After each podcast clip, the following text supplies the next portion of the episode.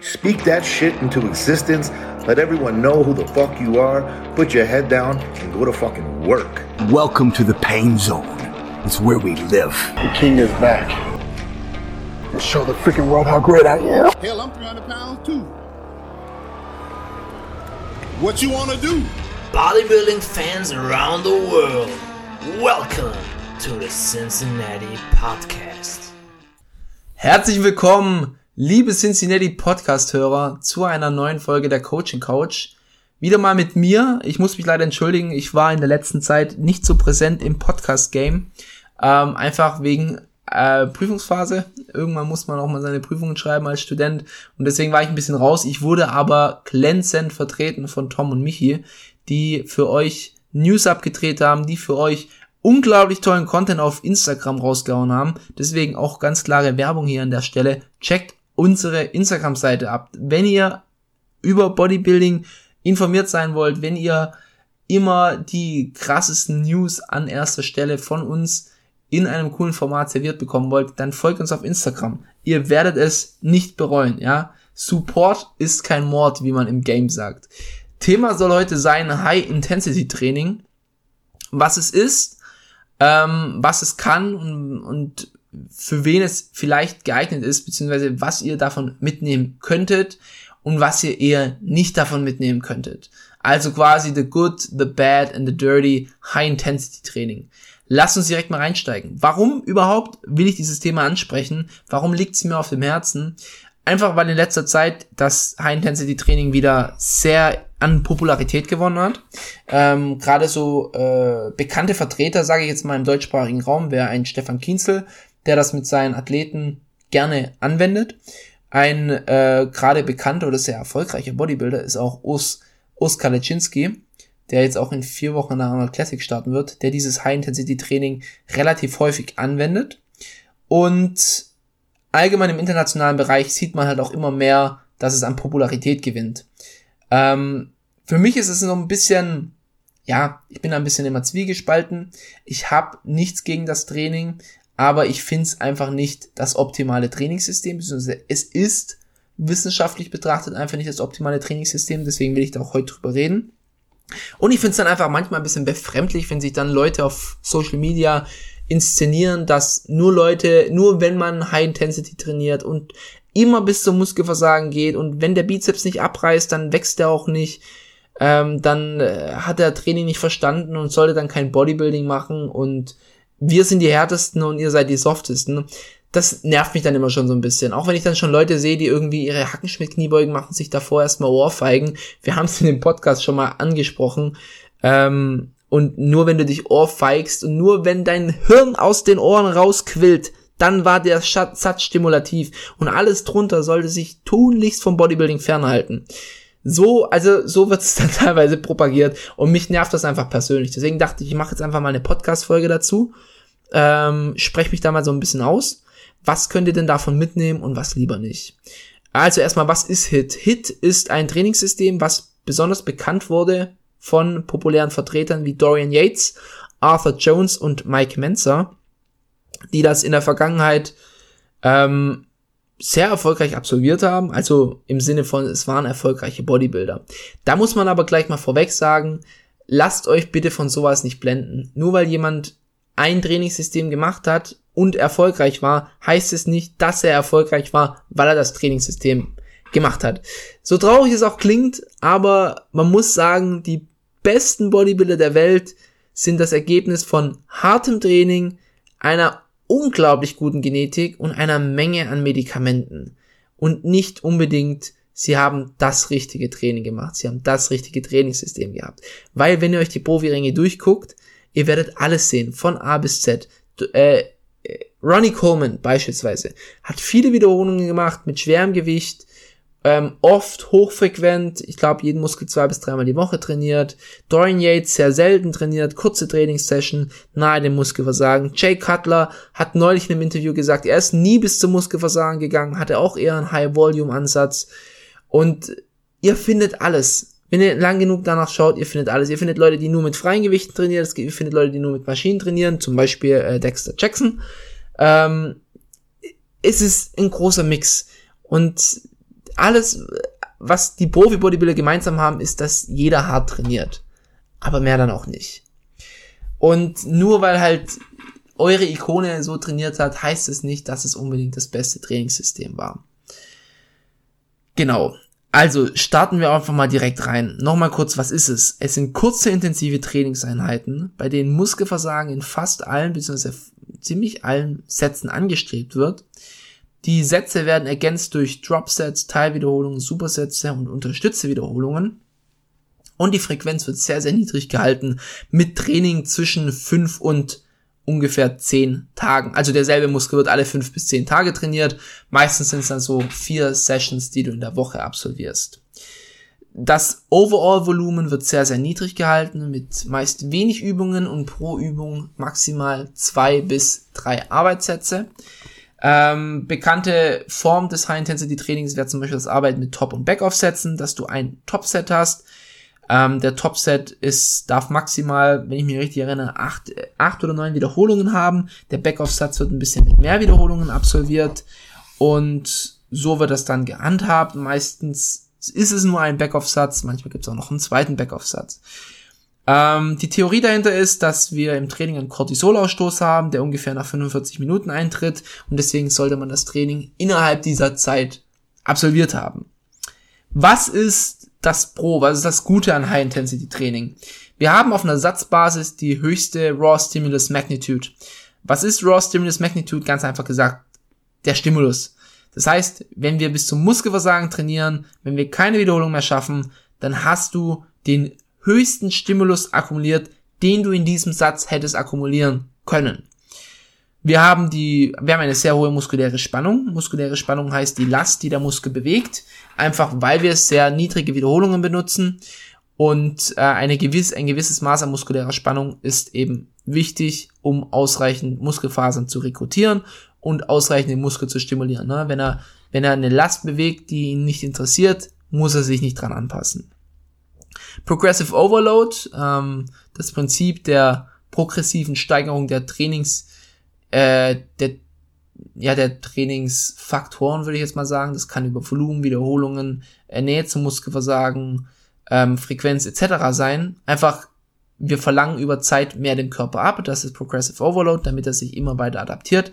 Das ist hier garantiert, weil beim High-Intensity-Training eben darauf geachtet wird, dass wir immer mehr Gewicht auf die Stange packen, auf die Maschine packen, wie auch immer.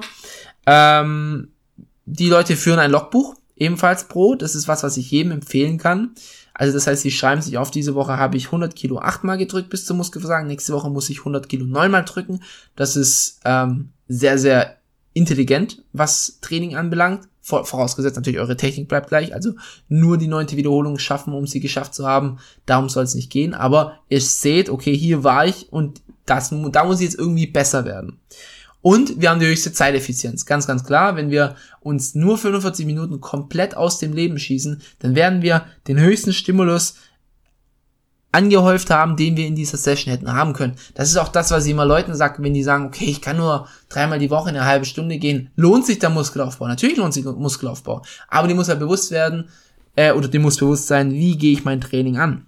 Klar, als Anfänger kannst du in einer halben Stunde auch so ein bisschen leichteres Training machen und trotzdem super adaptieren. Aber wenn du fortgeschritten bist und sagen wir, du hast nur eine halbe Stunde, ich würde in dieser halben Stunde mich sowas von aus dem Leben schießen. Ist ja ganz, ganz klar. Wenn ich, wenn ich zu einem All-You-Can-Eat-Buffet gehe und ähm, ich bin gerade auf Diät, deswegen perfektes Beispiel. Und ich habe unbegrenzt viel Zeit, dann werde ich mit einem kleinen Teller anfangen. Und ich werde wahrscheinlich vier Stunden in dem Restaurant hocken. Wenn es aber heißt, ey, du hast nur eine halbe Stunde Zeit, und dann werde ich zum Buffet rennen und werde mir erstmal die nächstbeste Schüssel äh, schnappen und alles draufladen, was ich kann und das in mich reinstopfen, weil ich ja nur diese halbe Stunde Zeit habe.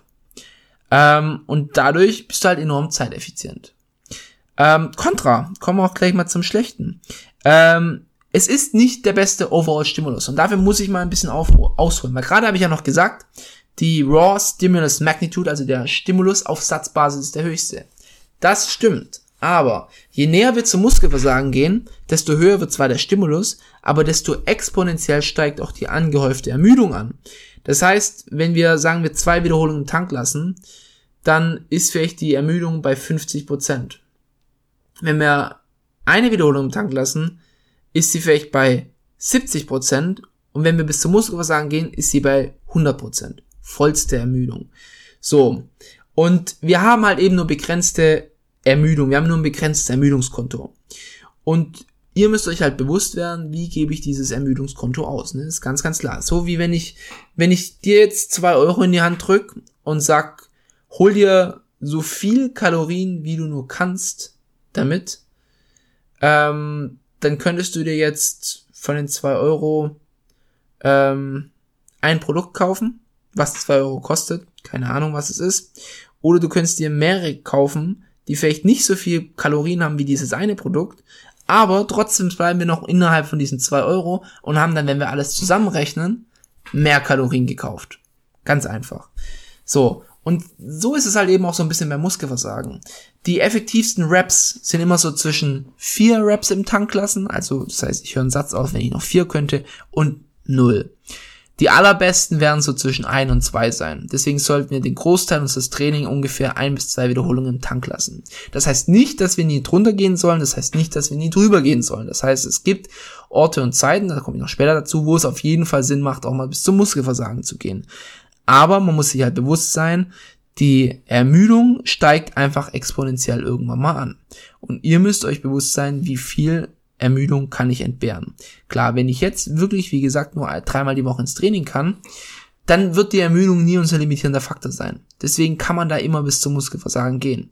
Wenn du aber mehr offen hast und du willst das Beste aus dir rausholen, also du hast mehr Zeit zur Verfügung, willst das Beste aus dir rausholen, macht eben nicht Sinn, sich immer bis zum Muskelversagen rauszuschieben, weil dann irgendwann mal die Ermüdung einfach stark limitieren wird. Außerdem ähm, sorgt das Training für unnötige Muskelschäden. Muskelschäden sind zwar ein Indikator für hartes Training, aber nicht der Faktor, der Muskelaufbau induziert. Und auch zu viele Muskelschäden können auch kontraproduktiv sein. So, und wenn wir halt eben sehr nah Muskelversagen trainieren, dann noch Dropsets machen, ähm, ähm, Teilwiederholungen, unterstützte Wiederholungen etc., dann äh, kann es halt eben passieren, dass wir sehr, sehr viele Muskelschäden haben, die erstmal der Körper regenerieren muss oder reparieren muss. Dann zum Cortisol-Thema. Ja, es stimmt, Cortisol wird irgendwann mal mit längerer Trainingsdauer ausgeschüttet und Cortisol ist Katabol, ist ein kataboles Hormon. Aber, das ganz, ganz große Aber, Cortisol wird nur in Abhängigkeit von dem Trainingsstress ausgeschüttet.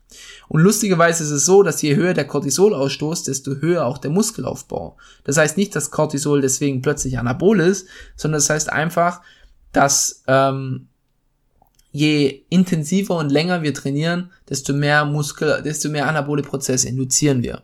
Und Cortisol ist halt eben ein Nebenprodukt. Klar, ohne Cortisol wäre es schöner, aber es ist halt eben ein Nebenprodukt. Ähm, also jetzt nicht falsch verstehen, der Körper braucht Cortisol, das ist auch wichtig.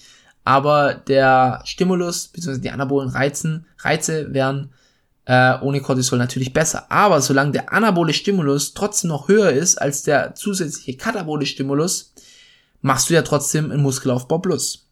Darf man nicht vergessen. Dann ähm, technische Effizienz durch die Frequenz. Wenn wir eine sehr, sehr niedrige Trainingsfrequenz haben, haben wir halt eben das Problem, dass wir technisch nicht wirklich schnell effizient werden. Stellt euch mal vor, ich sag euch, okay, ähm, oh, was ist denn kompliziert? Lernt häkeln. So, lernt so schnell es geht häkeln. Ihr müsst so schnell es geht gut werden im Häkeln. Dann werdet ihr jetzt wahrscheinlich nicht sagen, okay, ich mache jetzt heute mal häkeln, natürlich in zehn Tagen nochmal häkeln. Und dann nochmal in zehn Tagen. Nee, du wirst wahrscheinlich sagen, okay, ich tue heute häkeln, morgen, übermorgen, über, übermorgen, etc. Ich versuche jeden Tag zu häkeln, um möglichst schnell mir den Skill anzueignen, wie ich gut häkeln kann. Äh, häkeln ist ein komisches Wort, warum habe ich mir das rausgesucht? Ähm, oder kochen, wie auch immer. Und so ist es halt eben, wenn wir eine Übung in unser Trainingssystem einführen. Kniebeugen beispielsweise. Wir werden nicht schnell technisch effizient, wenn wir die Kniebeugen sehr, sehr selten ausführen. Da am besten lernen wir den Skill Kniebeuge, wenn wir sie eben häufig ausführen. Warum ist es denn wichtig, technisch effizient zu werden? Je technisch effizienter wir werden, desto verletzungsfreier bleiben wir, desto mehr Muskelfasern können wir rekrutieren, desto stimulativer wird der Satz und ähm, ja, pretty much, that's it. Und deswegen können wir eben einen Nutzen daraus ziehen, wenn wir eine Übung, ein Movement etc. einfach öfter absolvieren. Dann der Faktor Frequenz natürlich selber. Die Muskelproteinbiosynthese ist in der Regel zwischen 48 und 72 Stunden absolviert. Danach findet kein Muskelaufbau statt. Klar, je intensiver wir trainieren, desto länger läuft die, aber länger als 72 Stunden gibt es kaum eine Studie, die das zeigt. Und das große Problem ist halt jetzt nach 72 Stunden müssten wir eigentlich schon wieder den nächsten Stimulus setzen. Und wenn wir jetzt noch ein paar Tage warten, weil wir es brauchen, weil wir viele muskuläre Schäden haben, weil wir uns regenerieren müssen, weil vielleicht auch die passiven Strukturen was abbekommen haben, lassen wir halt eben sehr, sehr viele Gains auf der Strecke. Deswegen empfehle ich auch jedem, also pro Woche jeden Muskel mindestens zweimal trainieren, wäre optimal. Ähm, außerdem kurze Pausen, das ist ja auch noch ein Teil des äh, HIT-System, also dass wir nur 45 bis eine Minute Pause haben, sorgt für eine Überbelastung des kardiovaskulären Systems, weil der Körper möchte natürlich erstmal schauen, okay, wie kann ich möglichst schnell wieder Sauerstoff bereitstellen, möglichst schnell wieder Laktat, Metaboliten etc. abbauen, damit wir möglichst schnell wieder leistungsfähig sind. Aber das sind alles Adaptionen, die uns beim Muskelaufbau nicht helfen. Wenn ich jetzt einen Satz Kniebeugen mache und ich komplett außer Atem bin und nach 45 Sekunden wieder, ein, 45 Sekunden wieder einsteig, dann, ja, da wird mein Herz wahrscheinlich eher der limitierende Faktor sein als mein Quadrizeps. Und das ist halt auch etwas, was man nicht unberücksichtigt lassen soll. Klar, bei so Sachen wie einem Bizeps Curl etc. wird das schon eher möglich sein, aber bei großen Compound Movements sind kurze Pausen auf jeden Fall kontraproduktiv. Dann die systematische Belastung ist enorm.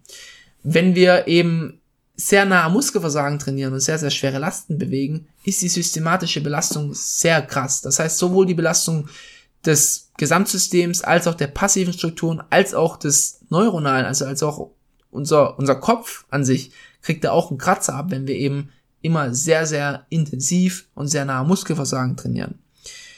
Dann die äh, Metabolitenakkumulation. Also Metaboliten akkumulieren sich ja im Muskel an, wenn wir trainieren. Ja, Beispiel der Pump. Und wenn wir halt eben nur mit sehr niedrigen Wiederholungen trainieren, passiert halt das eben nicht. Und äh, Metaboliten sind per se schon stimulierend. Das ist vielleicht jetzt nur ein kleiner Faktor und du kannst auch einen Pump mit einem High-Intensity-Training haben. Aber die Wahrscheinlichkeit sinkt vermutlich. Außerdem ist die Mind-Muscle-Connections auch noch was. Das ist jetzt was, okay, es heißt nicht, dass dann der Mind-Muscle-Connection bei Hit-Training schlechter ist. Aber in der Regel ist es halt so, dass du dich mehr konzentrierst, das Gewicht zu bewegen, als den Muskel zu stimulieren an sich. Und jetzt habe ich noch einen Punkt, beziehungsweise anderthalb Punkte, die sind so ein bisschen, ja, weit aus dem Fenster gelehnt. Einfach im Sinne von, es hat nichts mit Hit zu tun, sondern mit den Leuten, die Hit anwenden. Und zwar ist Hit einfach viel zu häufig eine Entschuldigung für eine schlechte Trainingstechnik. Viel zu häufig wird abgefälscht, gefedert, Half-Raps absolviert, etc. etc., was die Verletzungsgefahr in die Höhe treibt und dadurch nicht mehr stimulierend ist. Im Gegenteil. Oftmals ist es auch so, dass abgefälschte Wiederholungen, also nicht kontrollierte Wiederholungen und halben Wiederholungen einfach auch nicht so stimulativ sind wie Full Reps. Deswegen sage ich immer Full Reps or No Reps. So Half Reps, Half Gains. Es ist halt, das darf man nicht. Ähm, also die Leute nutzen halt eben Hit immer als Entschuldigung. Okay, ich kann abfälschen, ich kann mich ins Gewicht reinschwingen äh, wenn ich ruder, reicht's, wenn ich dann irgendwie beim Langhandelrudern quasi aufrecht stehe und nur noch mit meinem Nacken irgendwie ziehe. Hauptsache, ich habe viel Gewicht bewegt. Ähm, und dadurch, wie gesagt, die Verletzungsgefahr ist enorm. Ich habe schon von vielen Leuten gehört, die Hit absolvieren und einfach schmerzende Gelenke haben, denen die passiven Strukturen einfach dauerhaft wehtun. Und das ist halt einfach was, was unnötig ist. Was ist jetzt unsere Take-Home-Message? Heißt es, dass niemand Hit machen sollte? Erstmal würde ich niemandem empfehlen, ein Trainingssystem zu denken, weil das ist dämlich, weil man sich dadurch immer selber einschränkt. Lernt lieber die Grundprinzipien von Hypertrophie-Training, wendet sie an und dann schaut, wie ihr das ähm, ja für euch integrieren könnt, dass es für euch passt.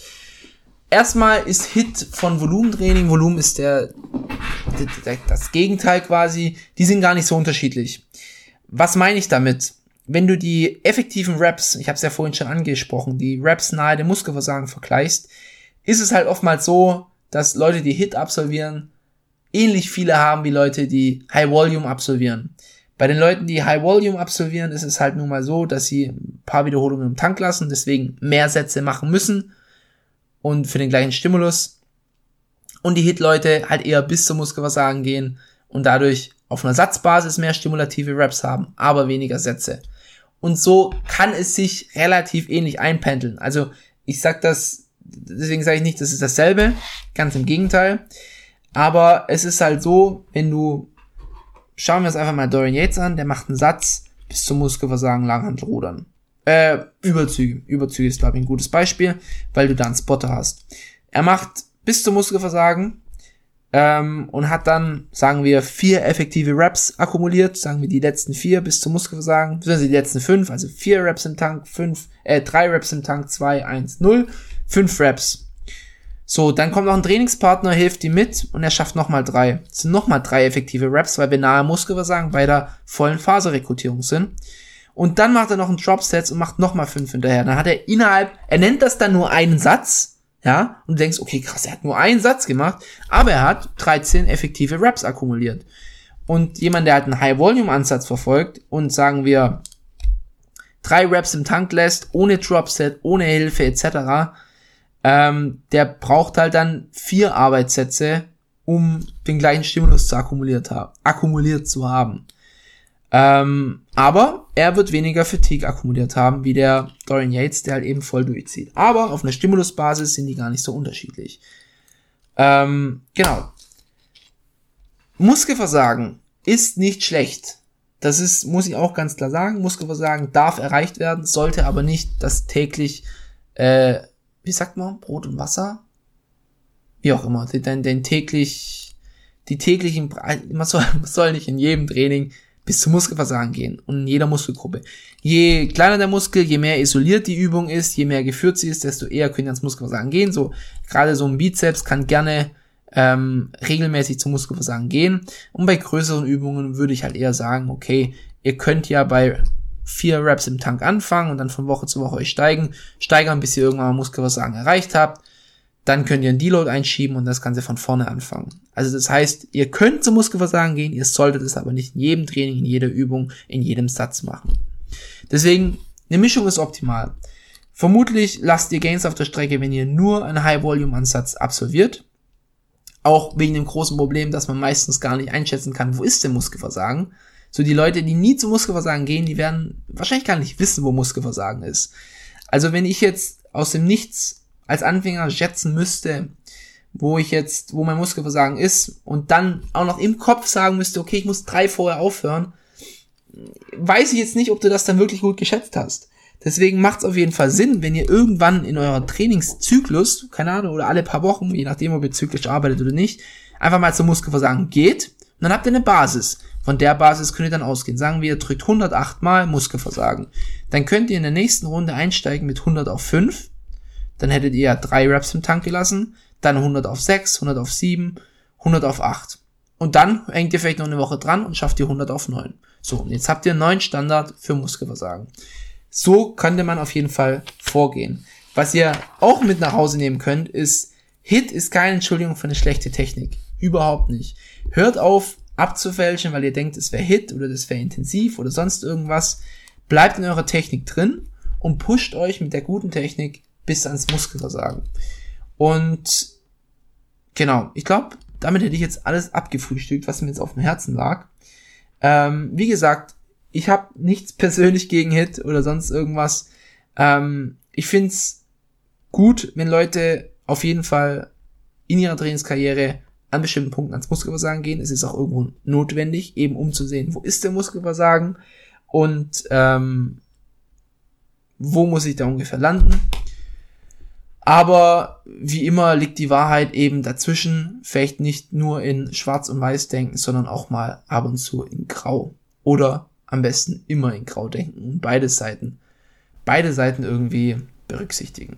Das soll es dann auch gewesen sein, waren jetzt 24 Minuten Monolog. Ich habe mir den Mund fußlich geredet.